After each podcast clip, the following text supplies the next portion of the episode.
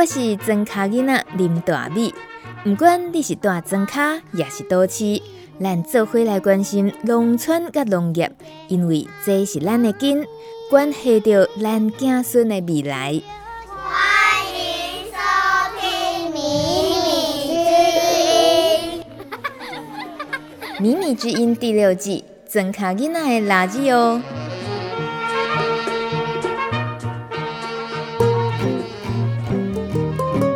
Hello，我是曾卡吉娜林大米。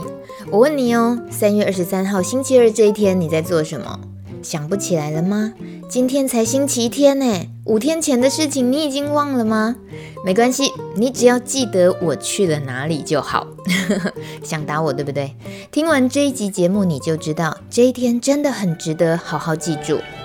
二零二一第一届绿色餐饮年会及颁奖典礼就在三月二十三号这一天盛大举办了。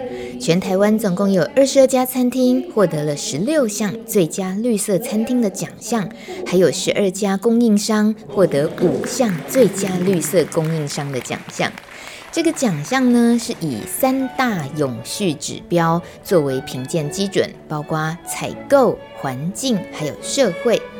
当天，立法院长游锡坤也亲自莅临典礼，颁发了 GDG 年度大奖，由来自高雄的法式餐厅名厨简天才领军的 Thomas Jane 天才餐饮集团获得，也颁发了年度最佳营运奖，是由台北的全食物料理蔬食餐厅 Plants 获得的。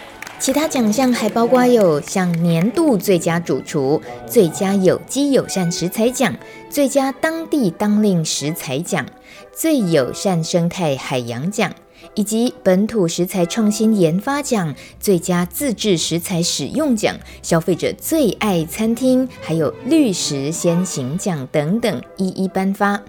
当我收到主办单位寄来的典礼邀请函，里头列出的入围餐厅名单中，就有几家是我吃过也很喜欢的餐厅。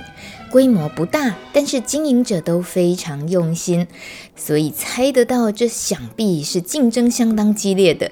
其实，绿色餐饮指南从二零一八年成立以来，三年的时间已经串联了全台湾一百六十五家绿色餐厅，共同推广绿食宣言运动。如今，终于迎来了第一阶段的成果，举办台湾第一届绿色餐饮颁奖典礼，超强的。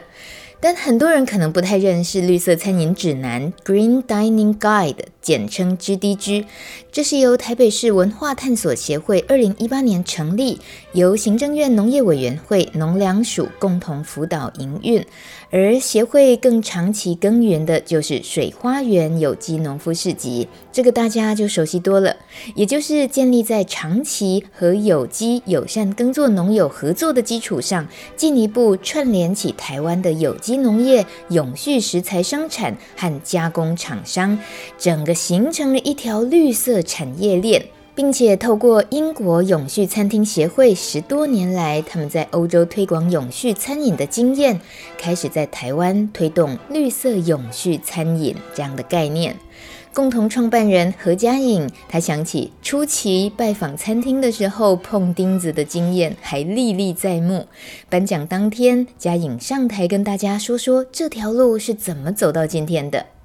我们大概三年前开始这个计划，然后一开始去拜访餐厅，真的没有人要鸟我，因为他以为我们就是来讨钱的，就是加入一个会员啊，啊，你们就是来来来收割的啊，你们就是来就是拿我们的名字，然后那那时候我就觉得啊，根本不是这样，为什么要误解我？可是到现在三年后站在这里，其实我觉得哦，大家说你们。活动这样子哦，就是人来很多，办得很好啊，非常棒。可是其实我真的觉得，是台下的诸位真的是做得非常好。每一间绿色餐厅都是我们的老师。其实我常常跟我的同事说，我做这个工作最有意义的是，我认识到好多好多自己辛苦的创业者，然后这些创业者每一个故事都非常。所以，为什么特别要做这样子的年会，要做这样的颁奖典礼？不是说要搞得非常体灰或者怎么样？其实真的很希望借由这样的活动来荣誉每一位绿色产业。其实我们在评选的时候很挣扎，我们总招人跟顾问都选不出来到底要给谁，因为大家真的都很棒。可是我觉得我们有第一届，我们就会有第二届、第三届。所以今年入围，或者是还没有入围，或者是还没有得奖的每一个绿色产品，我觉得大家都可以继续努力。哦，第二年、第三年，可能最佳主厨就是你，最佳产品就是你。努力一定会被看见。对，努力一定会被看见，因为我们希望就是要做到这样的事情，不要让绿色餐厅再被边缘化，哦，或者是被消费者不认识。或是觉得用有机友善的食材就会特别贵，真的不是这样。对，大家也知道今天中午头城农场为我们准备的午餐啊，非常好吃，对吧？对，是不是都是有机友善？他们非常用心，所以我觉得是每一家绿色餐厅共同共同去营造这样的整个呃怎么说永续餐饮之路，没有大家就不会能够走大家都知道开餐厅很辛苦，能撑过去年 COVID-19 新冠肺炎疫情就更不容易了。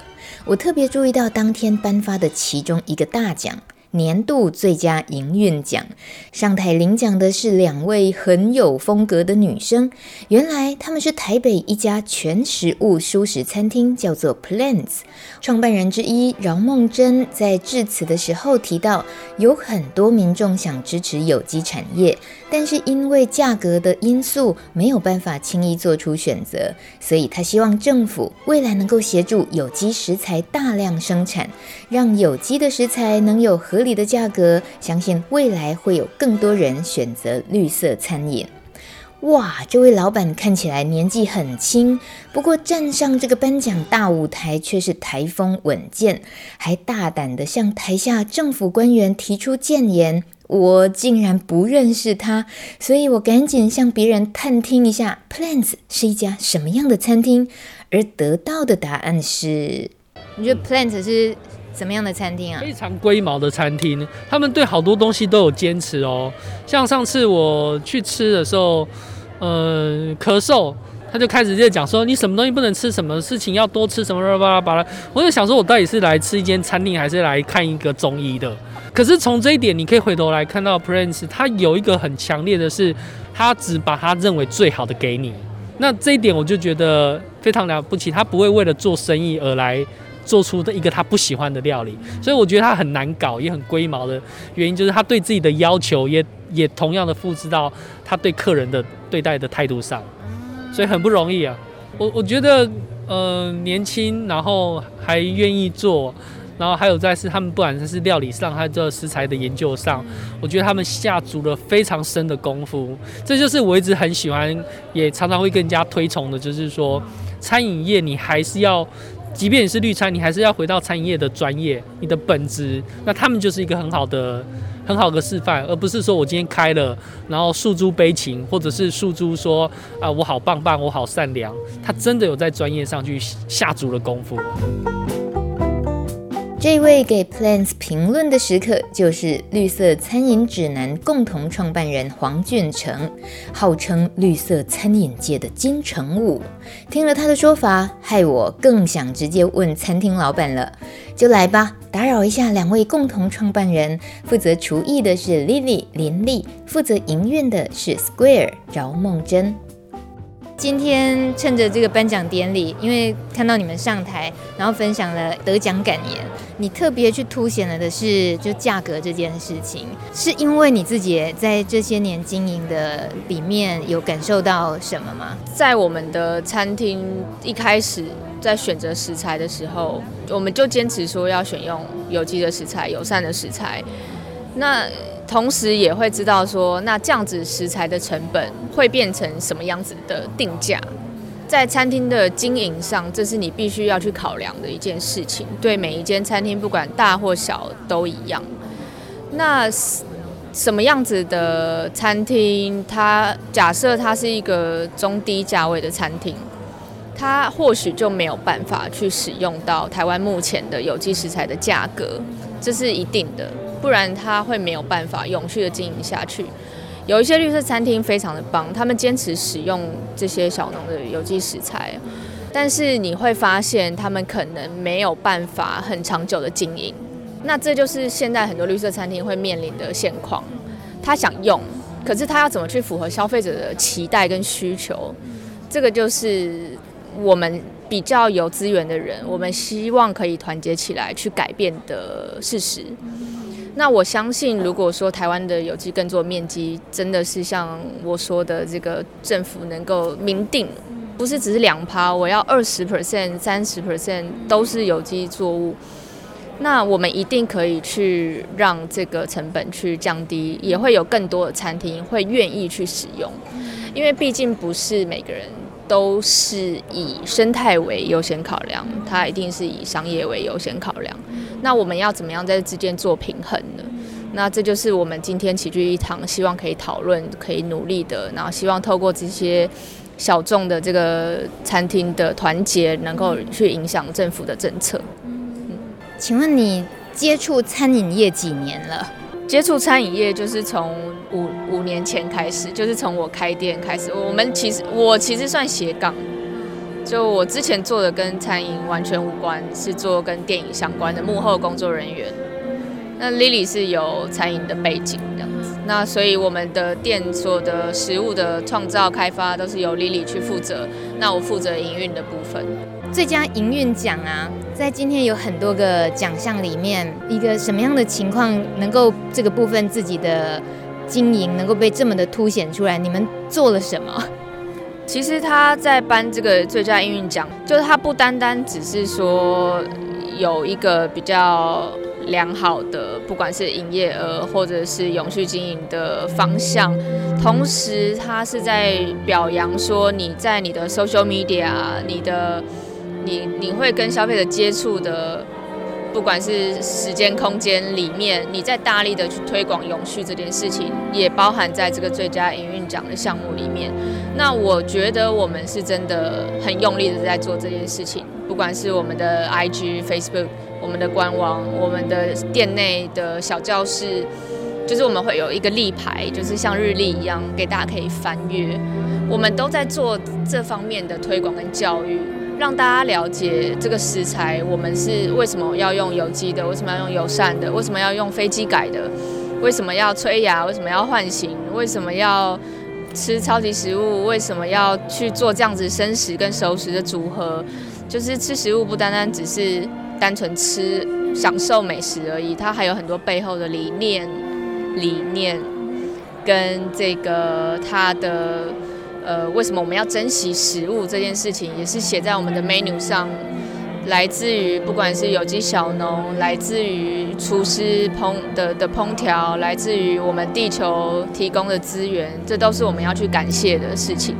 那我觉得这个最佳营运奖给我们，是因为呃，我们在这方面其实是做蛮多的推广跟努力，这样子让大家吃的同时，真的也能够感受到这个价值的所在。嗯嗯我真的很谢谢你们愿意分享这么多，但是我想要那个有点探究到隐私的部分，就是跟你们个人经历、个人生命里面是是某一个，应该是有很多理由、很多原因，这么样认真做这件事情，开这样子的一个餐厅，跟你们的理念有关的一个生命历程的经验是什么？可以先听听看这个。我其实。从开始有环保意识这件事情，是从二零一一年福岛核灾开始。那个时候其实算是对台湾人来说是一个蛮震撼的教育吧，就是那个海海啸啊这样子，然后所有东西都冲下去，然后开始有很多的报道，因为辐射的水，然后导致海洋里面的生物都变形，然后或者是。呃，开始去了解说，原来辐射会造成这么大的危害，然后去研究车诺比，很多当时被辐射扫到的生物，它已经没有下一代生育的能力了，然后就开始反省说，为什么人类的一个疏失会导致万物的这种浩劫？我们到底要检讨什么？身为人类，我们可以做些什么？然后从那时候开始，我就决定，好，我要环保一点，然后还去参加了那个核能的那个行动。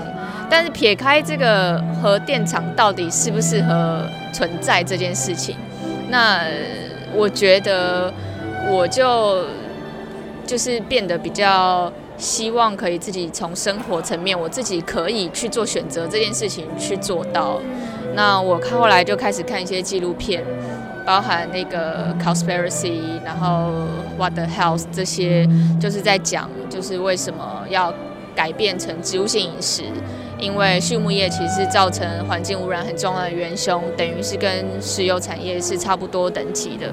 那所以我就觉得，既然我要当一个环保人士，我怎么可以吃肉？然后就是这个想法，所以我开始去渐渐的改变我的饮食。然后，所以当我开始接触的时候，你会有越来越多的自学的过程，然后自己去研究怎么样吃可以让身体变得更健康，怎么样吃，怎么样选择生活日常的用品，可以让呃自己身为一个这个世界的这个小螺丝钉这件事情可以更做得更好，这样。所以这是我们那时候开店就有的一个观念，然后也希望落实在餐厅里面。看到你的眼睛炯炯有神，说这些话就知道，果然是有力量的在做这件事。那共同创办人之一，另外一位 Lily 呢？我是呃高中的时候因为养宠物，然后就就就呃有一个觉醒吧，就觉得说呃一边养动物，然后还要一边吃动物这个。逻辑对，就是当时我就觉得蛮奇怪的，所以我就决定开始不吃动物，是先对动物有同理心开始，然后才接触到呃食物的对身体的改变的力量。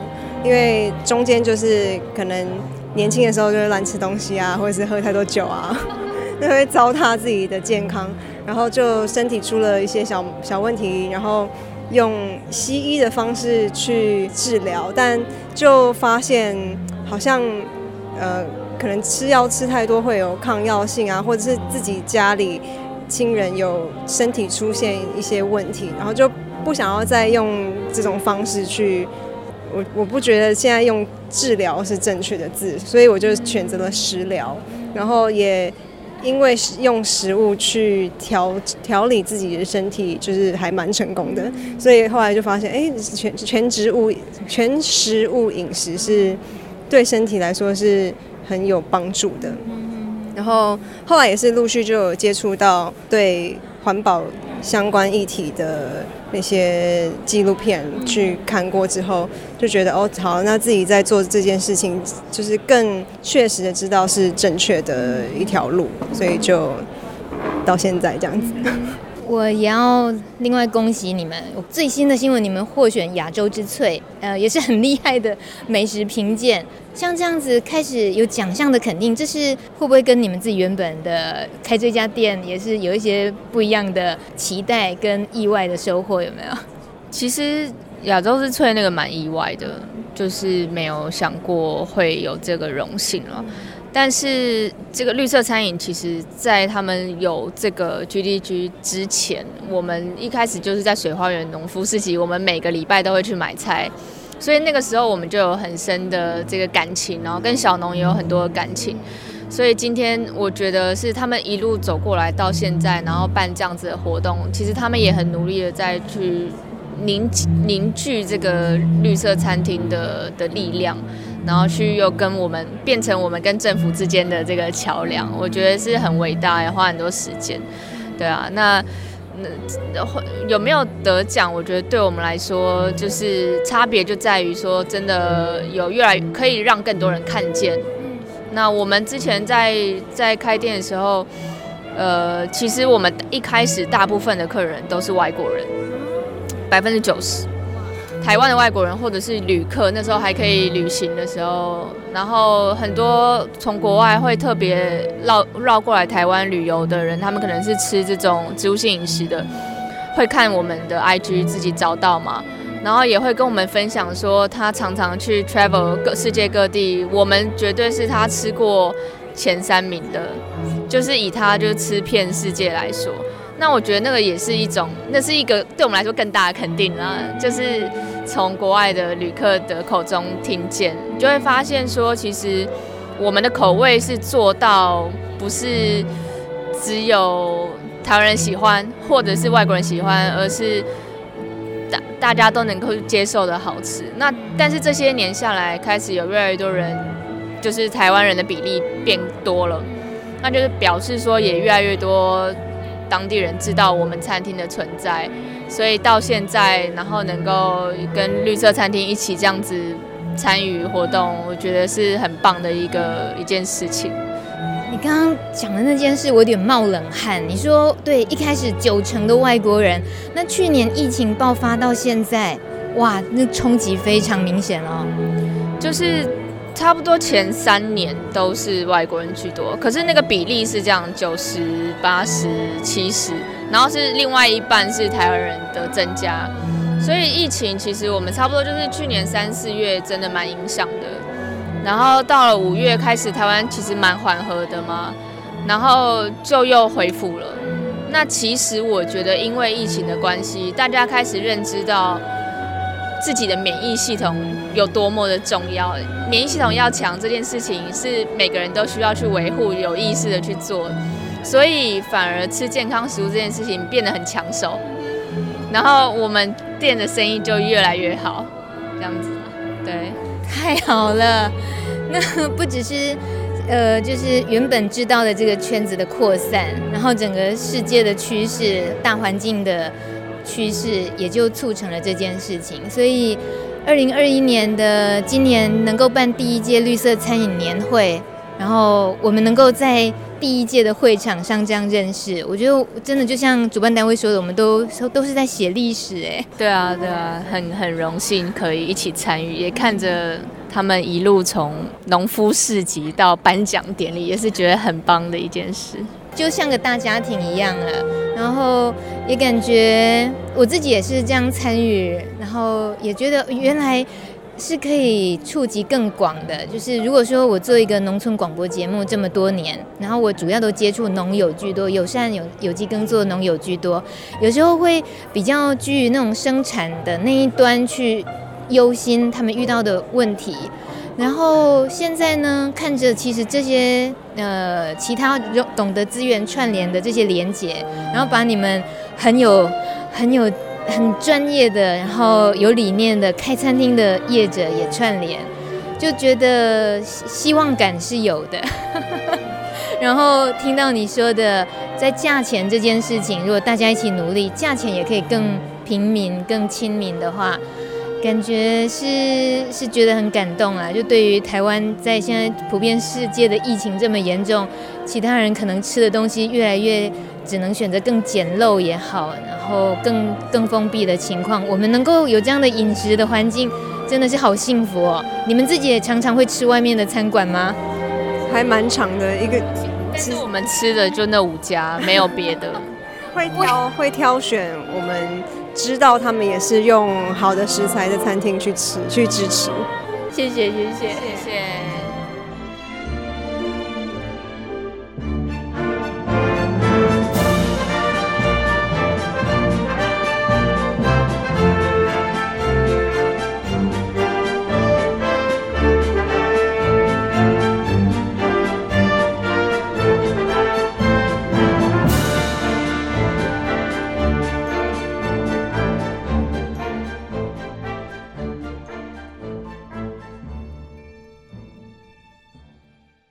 我是 Plants 餐厅的 Square，我是 Lily，欢迎收听迷你之音，真卡因那的垃圾哦，Radio。二零二一第一届绿色餐饮年会及颁奖典礼是以采购、环境、社会这三大永续指标作为评鉴基准。评鉴的方式呢，是以餐厅提供的问卷作答，加上全台各地的总召和顾问亲自走访，客观记录了绿色餐厅他们在采购、环境和社会这三大面向上对永续指标的努力。评选符合绿色餐饮标准要达到百分之六十以上的餐饮业者，按照程度和内容才颁发荣誉讲座。目前全台湾各地加起来总共一百六十五家绿色餐厅，共同推广绿食宣言运动，将消费者、农夫和绿色餐厅整合起来的满满的大平台，让消费者透过吃可以实践绿色消费。而颁奖典礼这一天，特别的是现场还有小型的农产市集，有三十家绿色供应商来设摊参展，从农产、海产、肉品、植物肉到调味品等等，让所有与会的人士直接和食材供应商交流。难怪要花一整天时间，而不是一场热闹的大拜拜而已。如果你没有空来这一趟，但是你很需要这些优秀的绿色供应商名单，我节目时间有限，没办法一一介绍。不过你可以直接搜寻“绿色餐饮指南”，主办单位一定很乐意提供给你。最近几年，大米因为做节目入围金钟奖几次。真是脸皮很厚。同样参加大型颁奖典礼，但这一天在绿色餐饮年会和颁奖典礼现场，心情就很不一样。不会紧张，也不感觉到拘束。在这里，大家热烈的交流。午餐时间，品尝了宜兰头城农场直送的美味食物篮，好满足。对了，还能搭配饮品，有野草茶和洛神花茶。在温边又走诶哦。饮料呢是由台北天母的三玉号提供，他们这次也有入围哟。虽然没得奖，但是我们都知道入围就是肯定。刚好创办人之一苏立忠这位昆虫专家也是生态厨师被我发现了，赶紧抓着他问问看他的没得奖感言是什么呢？没得奖感言哦，我觉得还在努力中吧，好像比较轻松一点。所以知道入围的时候有很紧张哈。入围的时候觉得哦，还有这个东西可以玩这样，对。但但我觉得食材研发就是，因为我们本身就野草茶嘛，就会在搜罗台湾的各地一些植物的运用、运用的方式，然后部落啊，或是每个民族的使用的方式，要怎么把它变成饮料或是一些产品这样。应该说我们比较多一直都在做这件事情，所以也都在这条路上嘛。很低调的入围者，可是三玉浩很年轻啊，很年轻，很年轻，就是。才两不到两年而已，对，所以我觉得我还有很多可以学习的地方。目标是希望可以用植物去活化土地这件事情。苏先生就是已经管很宽了，我知道我在各个地方都会遇到你，没有想到你今天是入围者。三玉号野草茶，我们今天有提供两款茶，你可以去喝一下。这是我们传说中二姐培育，这样。啊，你好，你好。那那那个苏立忠先生讲话太低调，那个就是入围的心情，那我听听看。培毅的说法好了，就其实入围还蛮蛮压抑的，但我觉得就是平常心啊，对对。然后我们就是努力在做茶品的研发跟友善的这部分这样子，对对对，嗯。就本来当时想开个野草茶的这个店，也没有想过为什么开一个店会入围一个奖项，对不对？对对对。那那个奖项当时在通知你们的时候。那那时候第一时间，对于一个台湾有一个这样的奖项是是什么想法，什么心情？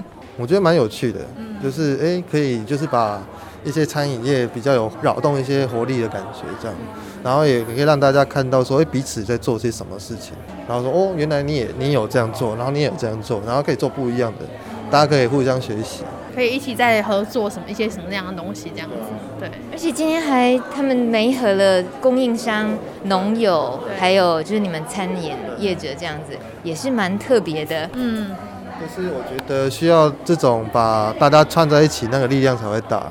对。不然其实这个领域说实在，在商实际商业市场面真的是很难做。对，但但每个人都想要做一点点，做一点点，而且把大家串起来，就是那个力量才会大。对啊，刚刚听到那个创办人也是主办单位俊成，他就说，其实这些年来倒的也是有啊。对啊，对啊，对啊，来来去去的啦，反正就是潮水一波一波嘛。其实敢开店我都觉得很有勇气啊，尤其是这种带着理念的。我我们的这个算是运气，因为是他们家的店面，对对对，所以是从一人从承袭他们家店面，他他奶奶年轻时候开了杂货店。然后承袭下来，然后我们再把它转型做野草茶店这样。对，这个感觉是要先有一点点的利基，就真的不要一开始得要投入好多，砸太多钱，怕也是更辛苦。对，会很辛苦。对，跟大家推荐一下你们的那个地点，然后最近推出的主打的茶品是什么？每一个都主打，每一个都主打。我们的茶品主要都是野草茶系列，然后有分熬煮茶类，就是所谓我们比较认知、比较习惯的叫茶茶的，然后另外一类，另外一类叫做茶包类的，对，主要这两个产品。那目前冬天因为天气都还是变化冷嘛，那有时候忽冷忽热，呃，我们目前艾草鲜奶茶卖得蛮好的，然后如果在天气更冷一点，叫红枣双草茶还不错，那是熬煮茶类，就是可以带走喝的饮饮料这样。然后茶包类的话，主要都是艾草古香、构树古香，就是茶包有有米啊，有草啊，然后去把它香气提出来的一个茶包的产品，这样大概就这几类。到你们的店里，那个交通要怎么？哎，不要拿布喽。哎，FB 打三玉号野草茶，一二三的三，国就是中文的那种三，然后玉山的玉，号码的号，然后三玉号野草茶就找得到。呃，如果要到我们店里面，我们店在天母中山北路跟天母西路交叉口。对啊，那今后吹啦，哈，今后吹啦，因为公车会到，但是捷运不会到了。对对对，大家如果有兴趣，可以来店里面聊天，聊聊聊天这样。那我们店非常小，不要带太多人来，八杆就会爆掉了。对，没听过这样行销自己的，好，三句号大家记得嘞。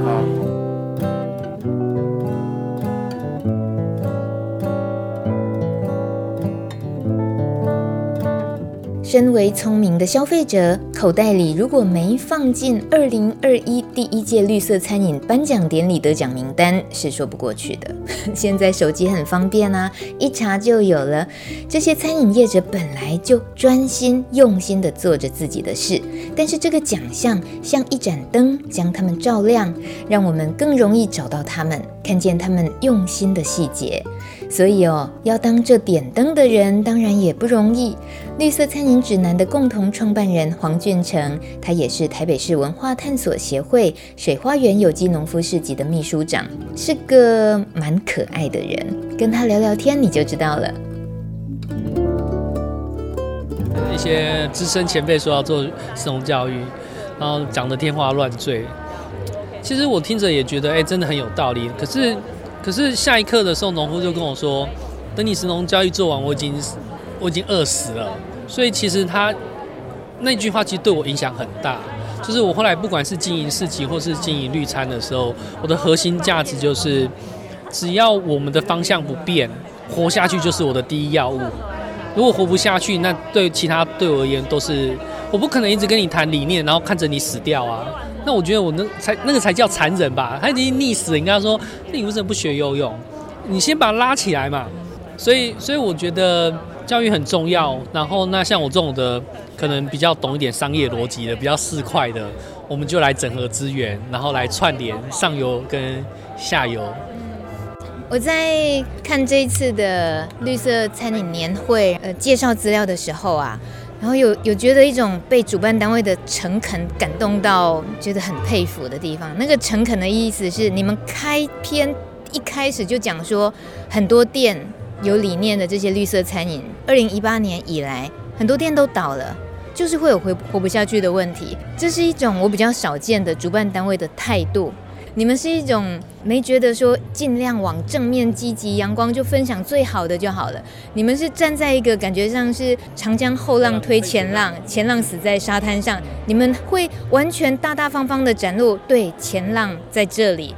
我们为什么要先看看前浪？这真的是很诚很有诚意耶，主办单位。请问黄俊成先生，你不觉得这样也是有点太赤裸吗？你不担心有些人招架不住吗？我觉得不会耶，因为。我觉得真相对我们这个单位来讲，或是我个人的核心价值是非常非常重要的一件事情。我们当然知道有些事情它要要涂粉嘛，要化妆，就像我们要做行销一样。但是这些它只是为了要让你去做事情的时候是比较好做的，它不能它不能变成你的本职。还有另外一方面就是，我觉得我们有很强烈的人文关怀在里面，非常强烈的，就是我最在意的是。生态有没有被保护？我最在意的是这些农夫、这些厨师能不能活下去。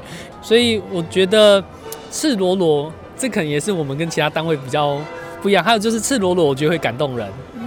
就是我都拖成这样了，你还想怎样？我已经，而且我觉得台湾或者说整个东方啊，有一种很内敛的个性，就是我苦，我不想让人家知道。那我是一个很机车的人，你苦，我想让全世界知道。其实苦是一。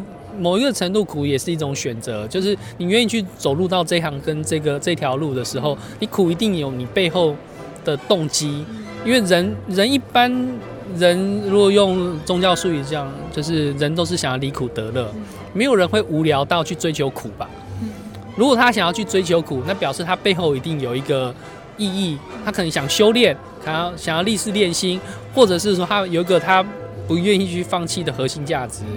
那我觉得让大家去看到这一点的时候，不需要太多的涂粉啦，感受得到啦。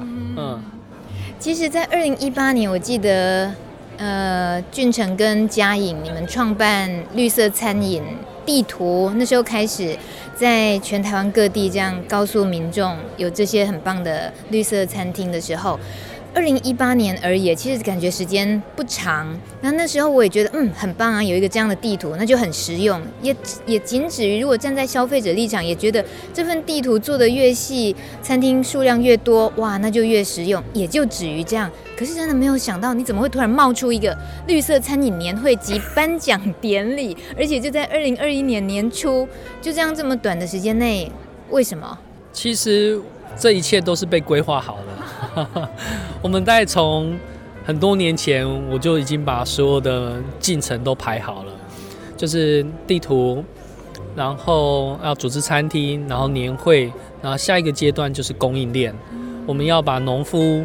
农企业跟加工者跟餐饮业者，我所谓的餐饮业者不是只有餐厅哦，是我希望是涵盖所有餐饮。我想把他们给先透过小部分的整合起来，因为我们不需要多，像今天大概就是八十个餐厅左右，大概也是八十个供应商左右。你可以想象这个内内循环，如果能够一开始启动，也许明年它也许变成八百个，那它的创造的商机其实是非常的大。所以我对于供应商或者对着那些对有机友善或者对环境对生态无感的人，我想要告诉他的说，你可以无感没有关系，因为我正在创造商机，你可以。你可以为了商机而来，我一样欢迎。我不会说你是一个四块的人，可以，我们可以一起来赚良心财。这就是我我们组织一直想要推动的，就是良心财。不要觉得赚钱就是罪恶的，我们可以赚得很有光彩。所以就正如同今天呃最佳营运奖，我们是颁给素食餐厅一样，就是做素一样可以很很好吃，做素也可以赚钱，一点都不冲突的。嗯然后你也促成了上中下游，嗯，用这样区隔对吗？呃，餐厅就是食物的里程，从产地到餐桌，可是中间那个供应商，我是觉得这也是令人觉得很惊讶的，很棒的，就是你把供应商找来，甚至于你的奖项里面有供应商的奖项。当我听到一堆农产被叫上台的时候，文旦、天贝，对，就想说太酷了。其实我不完全认为是上下游，以我的角度来讲，就是每一个人在自己的位置，他都同时是消费者，也是生产者。就以餐厅来讲好了，他要做菜卖给民众，所以，然后另外一方面，他也要跟呃供应商去采购。那同样的，供应商他做成，假设他把它做成天贝，那他一样一样要去找黄豆农。所以我们其实想要讲的是，整个绿茶的核心。很重要的一个部分就是他在讲消费端的崛起。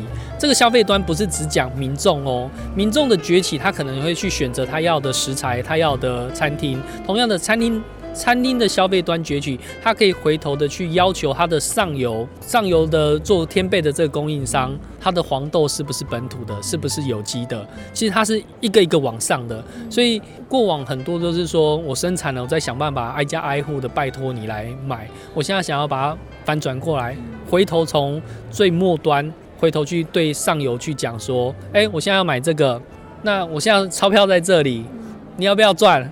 你要赚，那你就去改善，要不然就有别人会把它赚走了。我相信有了 money 的力量，这个速度会比以前我们挨家挨户拜访他们要不要买要来得快多了。在有兴趣，然后想要购买也好，还是说支持用什么？通常当然就是用钞票支持。我最近呢就。很很巧合的是，我听到了农友跟今天在场有餐厅的不同的角度说了一句话，就是有机希望不要再那么贵。但这个也不是一句新的话，是多么久多么久以前大家就觉得很明显的一个存在。那今天像是在这个绿色餐饮年会第一届的颁奖典礼现场，我们也感觉到哇，这是不是又是一群很有理念、一一群可能会被说曲高和寡的人聚在一起？没有，其实在场也有农友在这里，但是我我。身为一个比较传播者的角色，我一个比较抽离的角色，在看这一场跟他们跟实际普遍消费者的距离，我还是不免想象那个距离远不远？那如何拉近？如果价格永远就是那个容易造成距离的话，在俊成，你已经在这个产业运作这样绿色产业链上，你会觉得有什么关卡？如果可以松动，可以改改变的话？对于价格这件事情，跟有机的遥远是有可能改变的。我觉得就是从消费端改变，因为如果今天你想要让有机的价格降下来的，通常的话，它就是它的耕作面积要增大嘛，它要经济经济规模。可是经济规模一般来讲，照过去的做法，就是我们是呃请生产者自己想办法投资，自己想办法去扩它的规模。那它可能种了很多之后。然后它虽然价格降喽，价格降了，但是它却卖不掉，它还是赔啦、啊。那我们觉得应该是是，如果今天我是反向呢？比如说像我现在跟呃，假设每一间绿色餐厅，它每个月就是固定就是消费一个金额，那来你可以讲年费也好，或者说我们的条款也好。当当我握着这些钞票，就是说我每一个月我就是要采购两百万，我现在先乱讲啦。那这个两百万我就去去做农民。这个农民的时候，他自然很有信心，就说好，我就马上扩大产量了。其实我觉得，以我对农民端的认知，就是说，他并不怕扩大产量，他怕的是我一旦扩大之后，我卖得掉，卖不掉。所以，如果我们能够回头先做小范围的某一个程度的气作，或者说某一个程度的一个媒合，就甚至于只是口头讲好说，我现在有一群人，他们现在就是要买。那我也那因为绿餐里面的核心价值就是。呃，有机跟友善的农夫，我可以确保你不用去跟惯行去竞争，因为它进不来。所以这就是我一直在提的防护罩的概念。当我有一个防护罩，你不用去跟惯行去比拼价格的时候，你就好好的种，好好做到你能够所做到的最好。那同样的，那餐如果说没有办法一下子价格降到很低的时候，我们也会去努力的跟媒体合作。回头去说服消费者，第一个勇士通常是最需要被你支持的。前面已经很多劣势了，你还要看到多少劣势躺在沙滩上？这些入围的这些餐厅，呃，除了当然都你们自己去发掘拜访，那还有通常你们觉得很需要的外界可以一起参与这个绿色地图，可以有些什么样的方式？比如说自自己推荐吗？然后还是有什么建议？其实我觉得自我推荐当然很好，通常自我推荐就是他认为我我已经试了，那他就说，哎，我要加入你。我觉得我们下下一阶段我们想要鼓吹或者是说鼓励的是，他是介于是或不是，就是所谓的他可能是浅绿啦。其实他已经有这个概念了，哦，但是他就是假设今天好了，他去买菜，有一把有机菜跟一把非有机的，或者说他今天呃选择做食物料理的时候，他尽量做全食。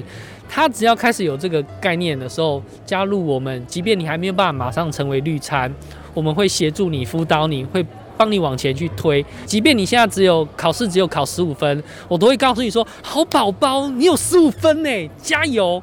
再十五分你就三十分了。”就是我们会用这种的角度，而不是说你十五分，你你你根本没有资格跟我谈你是不是绿餐这件事情。我觉得一定要跳出同温层，而且不要先画了一道界限，认为说你你是或我不是，或者事实上没有任何人能判定谁一定是。可是绿色餐饮指南是怎么样的介入，怎么样辅导跟协助？其实我们觉得最简单，从一开始就是你现在经营一个餐厅，你所做的事情，你逃离不了的，我就会先从这边切入。就是我并不会跑来跟你说，我现在要办一个什么活动啊，那你一定要配合我，不是，而是我会问说，那你平常在干嘛？他说我就是煮菜跟买菜嘛。好啊，那你煮菜跟买菜就两件事喽，那我就从这两件事着手嘛。那我现在没有办法教你煮菜嘛，那我可不可以去整合供应链？你买菜可以的吧？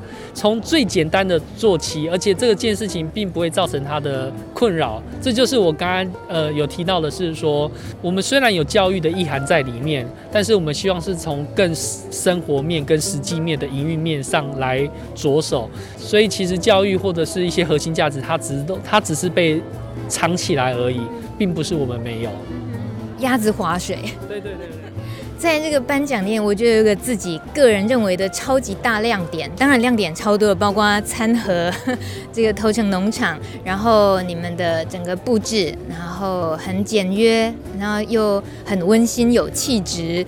那我自己个人最爱的亮点，你猜猜看是什么？呃，创办人很帅吗？哎，我就知道我不该问，我自己讲答案就好。就是你们的颁奖的配乐。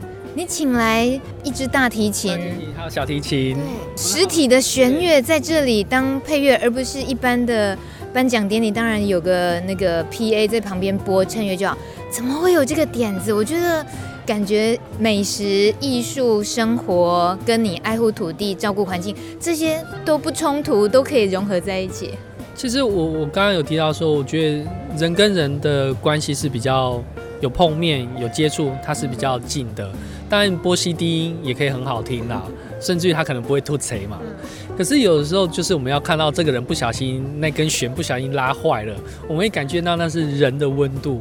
所以我我觉得这次找也是也是找认识的。我觉得一方面他们也觉得很有趣，然后另外一方面就是我们刚刚讲到简约嘛，其实我们也不想花太多的钱去布置，然后另外一方面也觉得这些都不是重点，重点是人的心。能够在这边凝聚的话，我觉得今天就成功一半了。如果一群流氓聚在一起会变成黑帮，那一群农夫聚在一起会变农夫市集，那一群餐厅、一群供应商，然后一群呃学者跟政府官员聚在一起的时候，那我们会创造什么？我相信这个，我一直很希望能够在现有的资本主义之外，我们打出另外一个国度。而这个是有机跟友善，或者是所谓的永续、永续产业链的一个内循环，甚至我希望有一天它能够反攻资本社会。我们我们还是资本哦，我们一样有钱交易哦，只是我们里面是有有公约的，大致上这样。第一届绿色餐饮年会及颁奖典礼在三月二十三落幕。听了迷你之音在现场的特别报道，让我们期待明年台湾的永续食材产业链可以更加壮大。你我都是其中受惠的消费者。欢迎大家搜寻绿色餐饮指南，或许你会发现离家不远的地方就有绿色餐厅哦。米米之音节目在各个播客平台都听得到。例如 Spotify、KKBox、Apple Podcast，还有 Google Podcast，还有八宝 SoundCloud 都听得到。感谢收听，下礼拜再会，拜拜。